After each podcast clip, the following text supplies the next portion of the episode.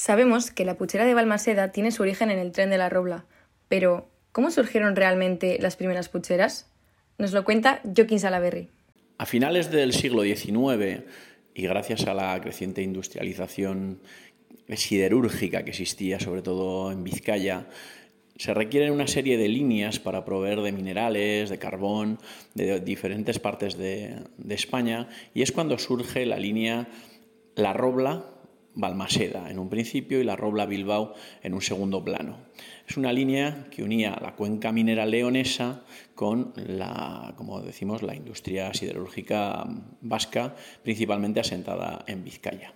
Atravesaba las provincias de Burgos, Palencia, León, parte de Cantabria, hasta que ya se introducía en el territorio vasco a través de Balmaseda y finalizaba pues, yendo a todos los altos hornos que existían en aquel entonces y que hasta hace bien poco han estado funcionando.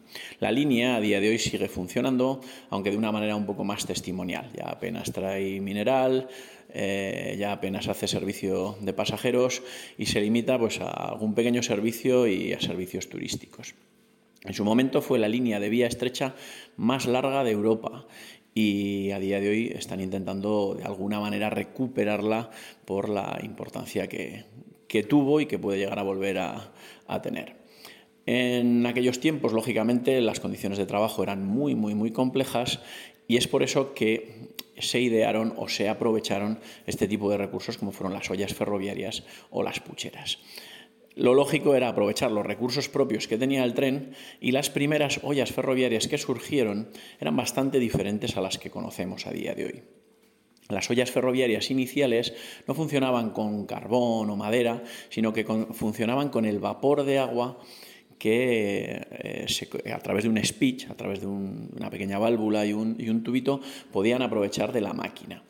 ese vapor de agua se conectaba a un, eh, a un recipiente que estaba metido dentro de otro propio recipiente haciendo una cámara de aire y a través de esa cámara de aire se introducía el vapor de agua pues a la temperatura tan alta y principalmente conseguía calentar los alimentos que ya traían de por sí o incluso cocinar algo que fuera sencillo como podían ser unas patatas etcétera eh, ¿Qué sucedía? Pues que de este utensilio inicial, que es el origen de la puchera o olla ferroviaria, Solo se podían favorecer, solo se podían beneficiar aquellos que viajaban en la máquina, es decir, el maquinista y los fogoneros.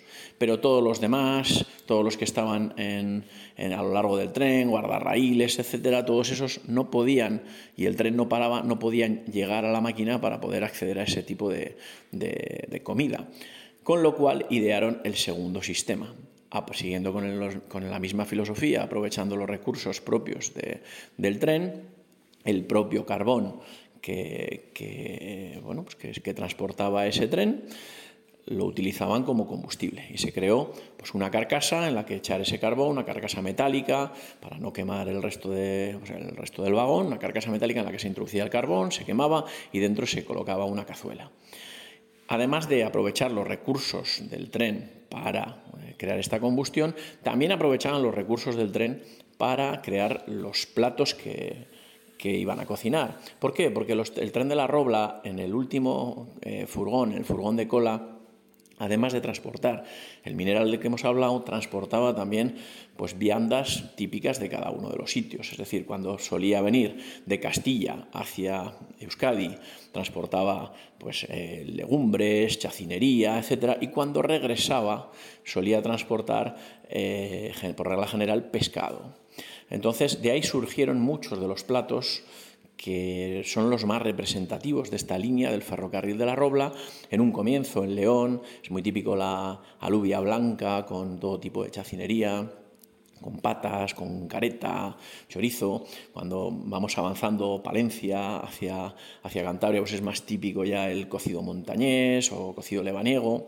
También allí es muy típico las patatas con carne, lo que aquí llamamos eh, sucalqui. Y ya cuando entramos en, en Burgos, zona norte y, Vizcaya, pues la alubia roja con, sus sacramentos, pues, chorizo, tocino y, morcilla, que es el plato más reconocible a día de hoy de la gastronomía de, del ferrocarril de la Robla y de la gastronomía de la puchera. De hecho, en muchos sitios eh, está definido de esa manera, ¿no? como puchera es un plato de alubia roja con tal, y la mayoría de los concursos están vinculados a ese tipo de, guiso.